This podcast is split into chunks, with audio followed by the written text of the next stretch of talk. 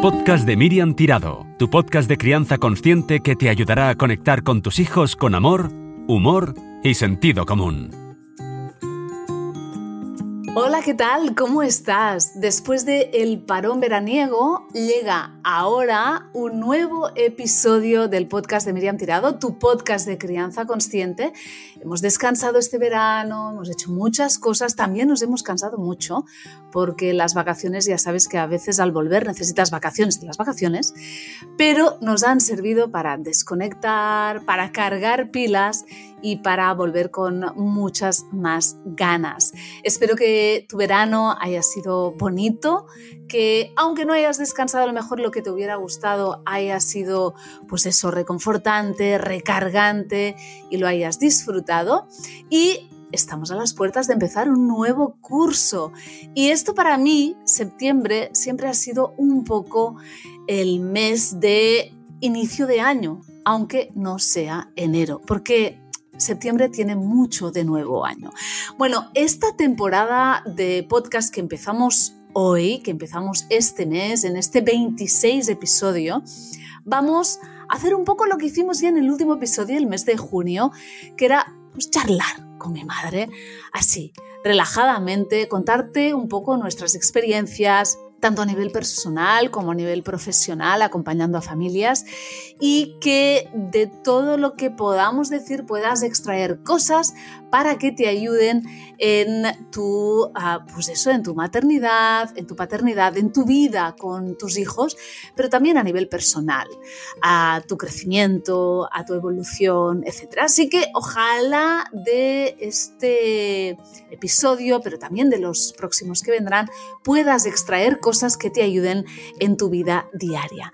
Y sin más preámbulos, empezamos ya tengo aquí a mi lado a mi madre, Ángels Torras. Hola, mamá. Hola, ¿qué tal? ¿Cómo estás? pues yo muy bien, encantada de la vida.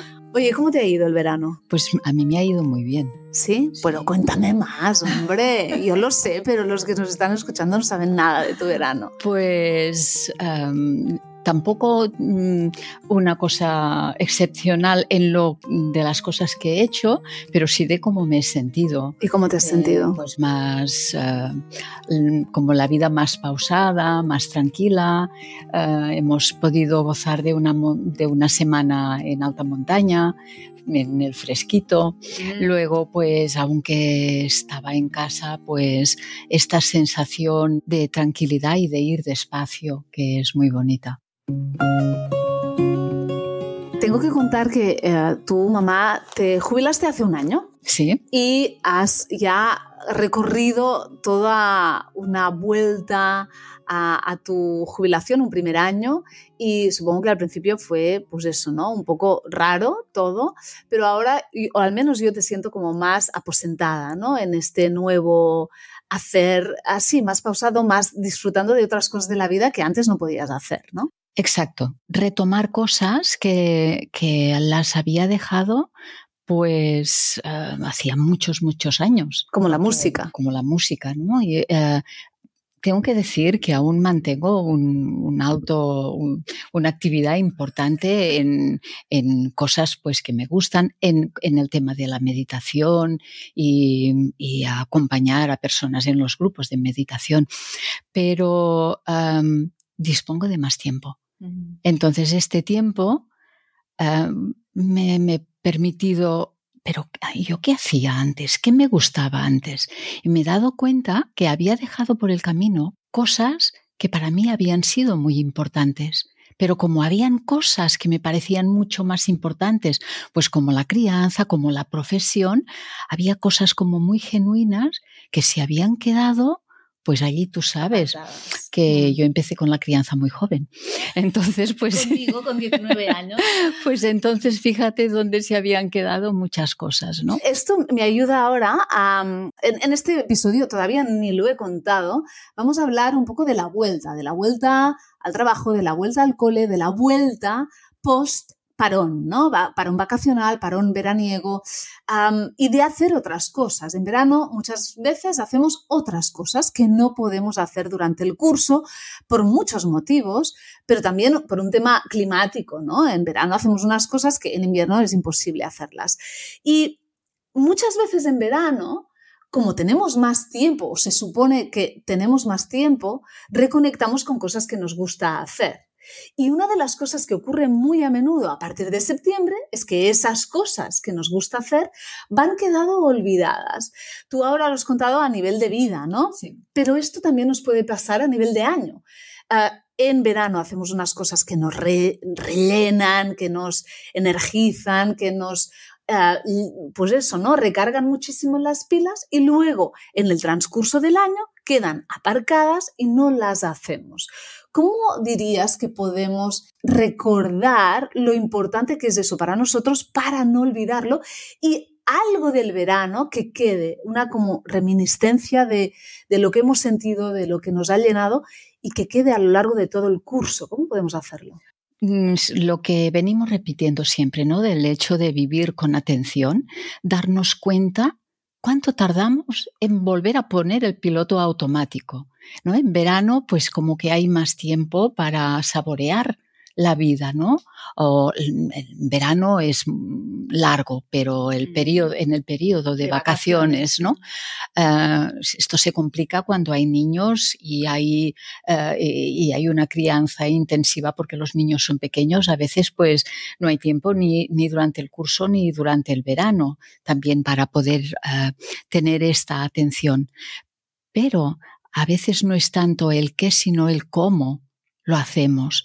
Y el, hecho de darnos cuenta de cómo estamos, que quizá en un periodo de, de vacaciones es más fácil, poderlo mantener durante el curso, darnos cuenta, bueno, cómo, cómo estoy viviendo la vida. Y también qué es lo que me ha recargado durante el verano o qué es lo que realmente me gusta, que me nutre para no esperar a la jubilación para retomarlo, ¿no? Un poco.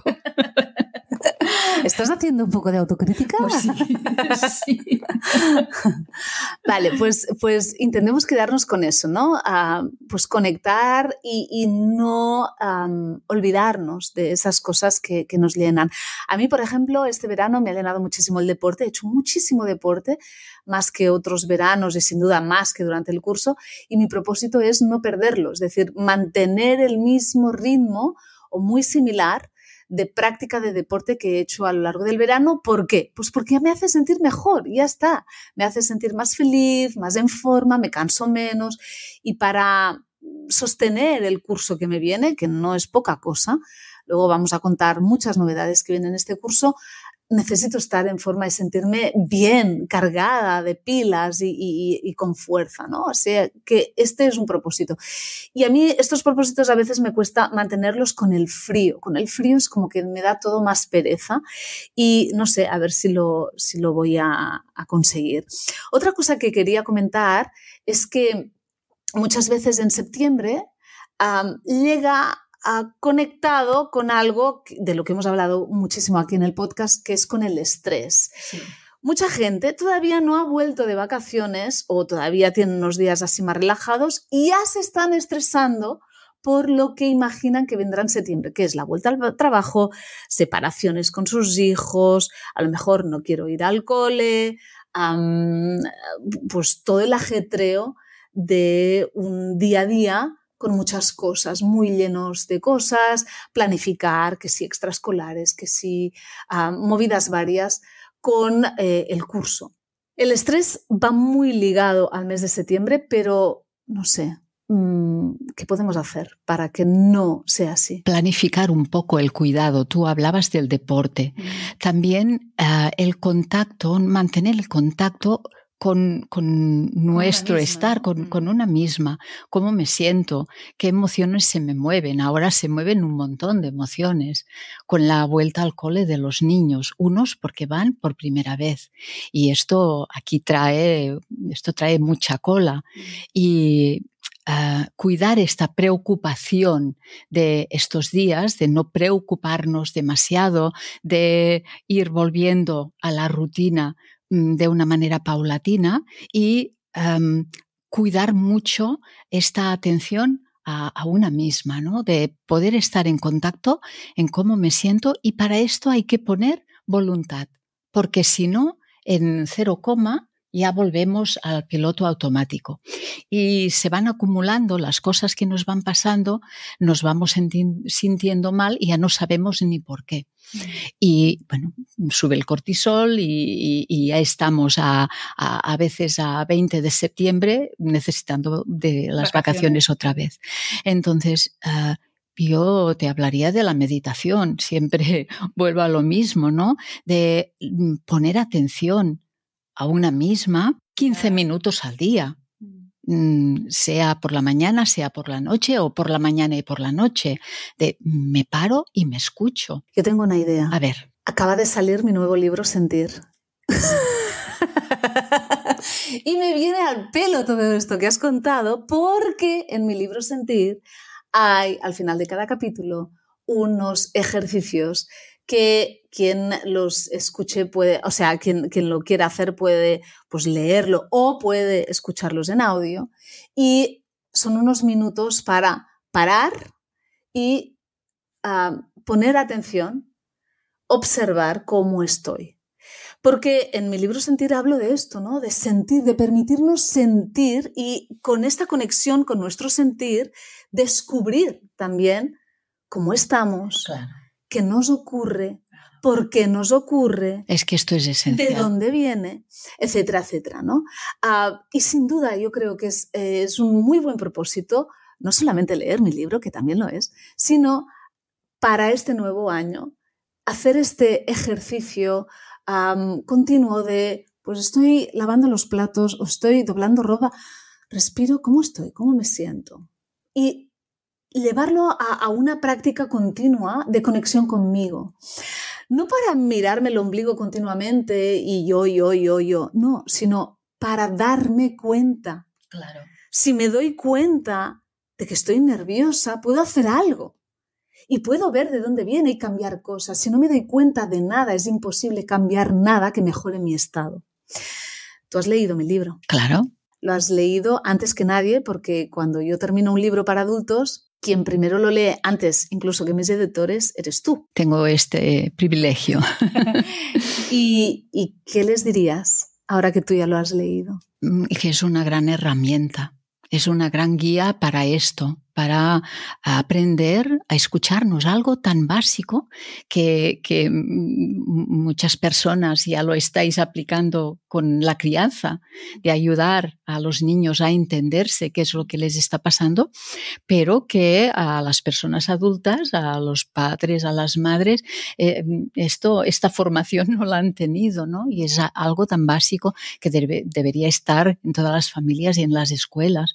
Pues a, a través de este libro, podemos retomar, podemos aprender a descifrar y a escucharnos y descifrarnos y entender qué es lo que nos pasa. Y puede ser de gran ayuda. A mí me ha gustado muchísimo. Ay, gracias. uh, también os digo que si no le hubiese gustado, lo hubiera cambiado. Es decir, eh, tu opinión es muy valiosa para mí. Es decir, que cuando algo eh, le encuentras alguna objeción, eh, escucho eh, sí, tu, tu, tu, mirada, tu sentir, tu opinión y, y, y, me ayuda mucho también a poder escribir los libros que, que escribo. ¿no? Así que uh, yo recomiendo que, que, hagáis este ejercicio porque os eh, ejercicio de leer el libro y ponerlo en práctica. O sea, a mí los libros de autoayuda, los libros de crecimiento personal, los libros de, de crianza, que son teóricos, pero que no te ayudan a bajar todo eso a la práctica, a mí personalmente no me han ayudado. Porque la teoría al final, eh, todos tenemos cerebro, todos eh, tenemos ya más o menos uh, una edad y podemos entenderlo y es fácil de entender, tiene toda la lógica, tiene todo el sentido común. Pero ¿cómo luego aplico eso cuando a mí me sale otro patrón? ¿O cómo yo hago esto que, que me están contando en el libro? Eh, si no me, si, si, me sale el automático. cómo desmontar este automático es básico. Y si no me llevan a través de, pues eso, de, de prácticas diarias, de ejercicios, que pueda yo ir integrando y a través de la repetición irlos haciéndome los míos, me es muy difícil, ¿no? Entonces, es un libro muy práctico, muy, muy, muy práctico y quiero que lo sea. Quiero que lo llevéis a la práctica diaria y que esto os ayude no solamente a saber acompañar vuestras emociones en este mes de septiembre mejor, sino a lo largo de toda vuestra vida. Y esto inevitablemente hará que podáis ayudar muchísimo mejor a vuestros hijos en a, todas las cosas, sensaciones, emociones que vivirán a lo largo de su vida, pero especialmente en este mes de septiembre que viene algo muy gordo para ellos, que es el inicio escolar. Hay un mogollón de niños que están ya nerviosísimos con el inicio escolar. Y con esto, ¿qué quiero decir?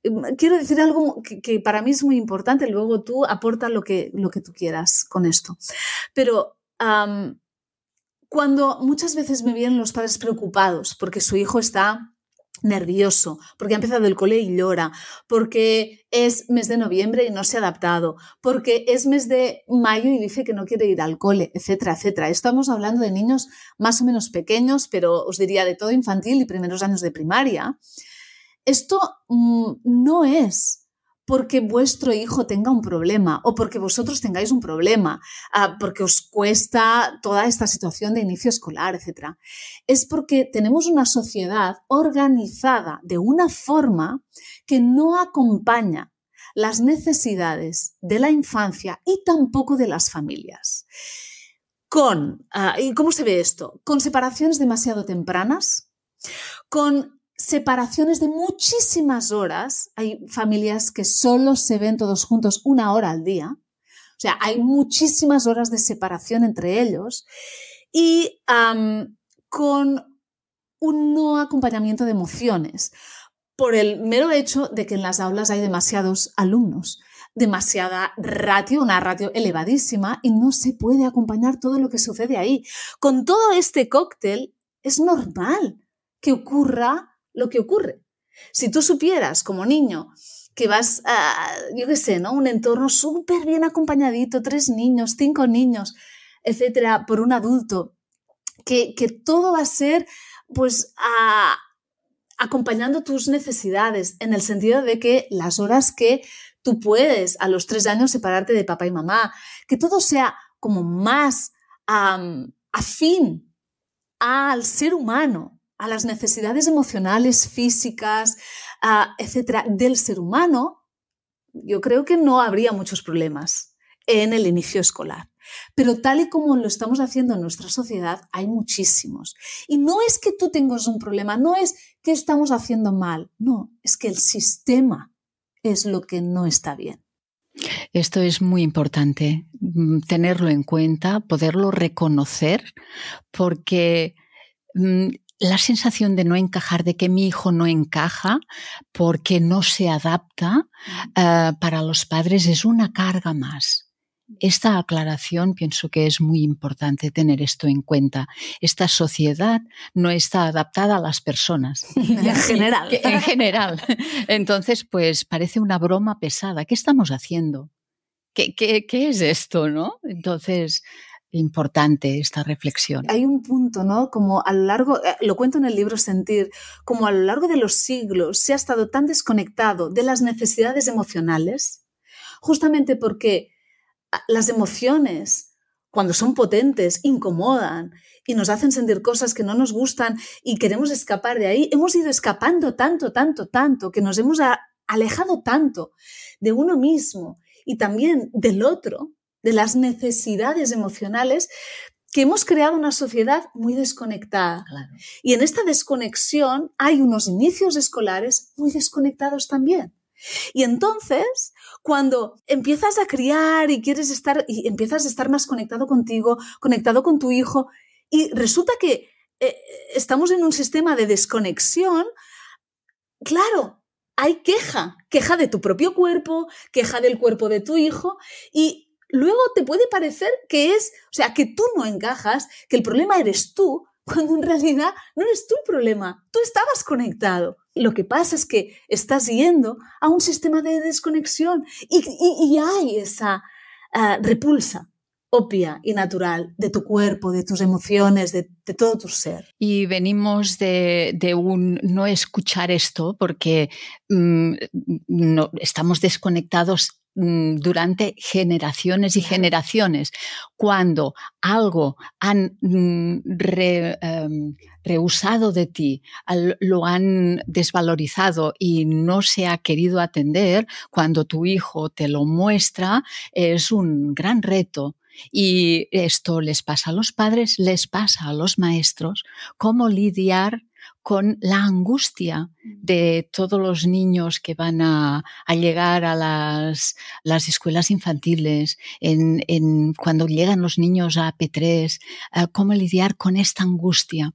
Cuando esta angustia que expresan los niños es algo tan profundo, tan sincero, tan de verdad y lo muestran ¿Cómo acoger esto si antes no ha sido acogido en ti? Mm. Es, es, tremendo. Claro, cuando no ha sido acogido en ti tendemos a rechazarlo, a quitarle importancia, a minimizarlo, ignorarlo y repudiarlo. Exacto. Y el niño eh, va sintiendo, si, si, el otro me dice que yo no puedo sentirme así, que no debería de sentirme así, que hay, es que hay algo incorrecto en mí. Y es ahí donde empezamos sin quererlo a, hacer que los niños se vayan desconectando de sí mismos cuando no aceptamos y no acogemos su sentir. Exacto, es un tiempo muy delicado este tiempo. Muchos niños vienen de, una atención pues mm, individualizada y en, cada vez más en más familias con una escucha em, de verdad y se entra en la escuela y por las ratios es imposible esta escucha individualizada. Y aunque hay muchas maestras que son un amor, es muy difícil no poder atender a todo, no desbordarse mm. también. Es un cansancio muy grande para estas, estas maestras de infantil. Es que no debería de ser así, es decir, no deberían, pobres de estar maestras y maestros, con esas ratios. O sea, es, eh, no es sostenible. Y no es sostenible ah, ni todos esos niños ni tampoco él. O sea, ¿quién las sostiene luego a ellas? Con todo, y a ellos, con todo lo que han tenido que atender. O sea, es, es un sistema que perjudica al niño, a la infancia y perjudica al adulto también que acompaña. Y el que acompaña necesita ser muy cuidado porque si no, ¿cómo va a acompañar luego también? Y perjudica, nos perjudica como sociedad, mm. porque estas heridas y, esto, y estas desconexiones pues bueno, vamos creciendo encima de esto, de estas capas que han, que han sido agredidas ¿eh? por, por un, un, sistema pues que no hay quien viva en él, ¿no? Eh, en, en estas fases. Y bueno, tenemos un problema. Tenemos un problema muy gordo y hace muchos años desde que empecé con esto, hablando del tema del inicio escolar y de lo importante y del trauma que supone en, en muchas personas que las marca en los inicios de cualquier cosa, que luego temen mogollón los cambios, porque el mayor cambio que hubo en su vida fue cada septiembre el inicio escolar y lo vivían fatal. Es, es, muy importante que nos demos cuenta de la violencia invisible que supone el inicio escolar, de la forma en que se hacen muchísimos, muchísimos colegios, debido a las ratios y debido también ¿por qué no decirlo?, a la poca importancia que se da al acompañamiento emocional. Dicho esto, y no quiero que la gente mm, pare el podcast ah, porque está deprimida y se ponga a llorar, ¿cómo revertir eso? ¿Cómo hacerlo desde casa? ¿Qué es lo que podemos hacer para acompañar todo eso y para darle la vuelta? Es acogiendo y sosteniendo todo lo que exprese tu hijo, porque ya te digo que muy probablemente por las tardes va a estar mal, removido, ah, molesto, llamando la atención, con rabietas, etc. nervios, le va a costar dormir a lo mejor, etc. Hay que poder acoger todo eso, sostener eso, comprenderlo, empatizar y ni mm, sobredimensionarlo ni minimizarlo, sino conectar desde el te entiendo, te escucho, no te juzgo y sé por lo que estás pasando. Eso marca la diferencia, porque poder llegar a casa y sentirte comprendido, sentir que hay un espacio para poder soltar todo el estrés que han pasado durante el horario escolar, esto marca la diferencia. Los niños se pueden liberar y mañana será otro día. Recargas la pila. Claro, claro. Cuando esto es acompañado. Y una cosa también es importante, no eh, mm, pensar que esto será simplemente el primer año de, ir a escuela, que un niño eh, de P4, de P5 o de primaria puede atravesar eh, porque cambia de escuela, porque cambia de clase o simplemente porque eh, viene de vacaciones y, y mm, vive situaciones en la escuela que a lo mejor no le son agradables. No, esto no tiene una, una fecha de, eh, bueno, te acojo hasta aquí. Ahora ya a partir de ahora, ya si haces primero, o exacto, a partir de octubre, yo ya creo que deberías de estar adaptado. por eso ahora ya no acojo según qué, ¿no? Entonces es importante. La emoción es la que es. A veces estamos más pendientes del cómo nos gustaría que fueran las cosas que de cómo son en realidad. Yo te propongo que este mes de septiembre, octubre, noviembre y, todo lo que venga ah, lo puedas ver con unos ojos de no juzgar la realidad ah, y permitirte sentirla, vivirla tal y como es. Y luego, cuando aceptamos la realidad que tenemos, que esto no significa que nos tenga que gustar, luego desde esta aceptación podemos tomar la responsabilidad de decidir cómo queremos afrontarla, cómo queremos vivir esa realidad. Pero cuando la rechazamos es, es imposible poder tomar una decisión consciente al respecto.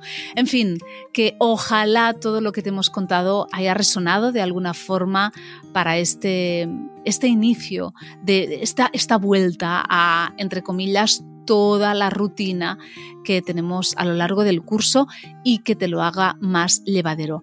A mamá, mm, muchas gracias otra vez por estar aquí. El mes que viene volvemos a charlar de, de todo y de nada juntas, ¿sí? Pues sí, pues hasta el mes que viene. Y a todos vosotros, a recordaros lo que os he contado, desde el 31 de agosto ya está a la venta mi nuevo libro Sentir, lo tenéis en castellano y en catalán, está ya en todas las librerías físicas y online. Os ayudará muchísimo a todo esto que hemos ah, contado hoy. Pero también os recomiendo el capítulo, hay un capítulo largo sobre la añoranza y sobre cómo acompañar las separaciones, etcétera, que os vendrá muy bien para este mes de septiembre con ejercicios, con prácticas que, podréis usar ya ah, enseguida en vuestras casas. Y también recordaros que el próximo 14 de octubre sale a la venta mi nueva entrega del libro Me llamo Goa, de la colección, perdón, Me llamo Goa, en este caso el segundo título de la colección es Qué fuerte Goa y ojalá a vuestros hijos a partir de nueve años, de 9 a 13, 14, lo disfruten un montón. Las presentaciones de estos libros, los viajes que tengo pendientes con estos libros, etcétera, los colgaré enseguida en mi web, miriamtirado.com, y también en mi ah, cuenta de Instagram. Y ahí podréis ver todos los lugares donde iré, las conferencias que voy a dar este próximo trimestre, etcétera, etcétera. Así que toda la información la tenéis ahí. Muchísimas gracias por escucharnos una vez más en este episodio número 26 de tu podcast de Crianza Consciente. Ojalá te sea útil. Un abrazo muy fuerte y hasta el mes que viene. El podcast de Miriam Tirado, tu podcast de crianza consciente que te ayudará a conectar con tus hijos con amor, humor y sentido común.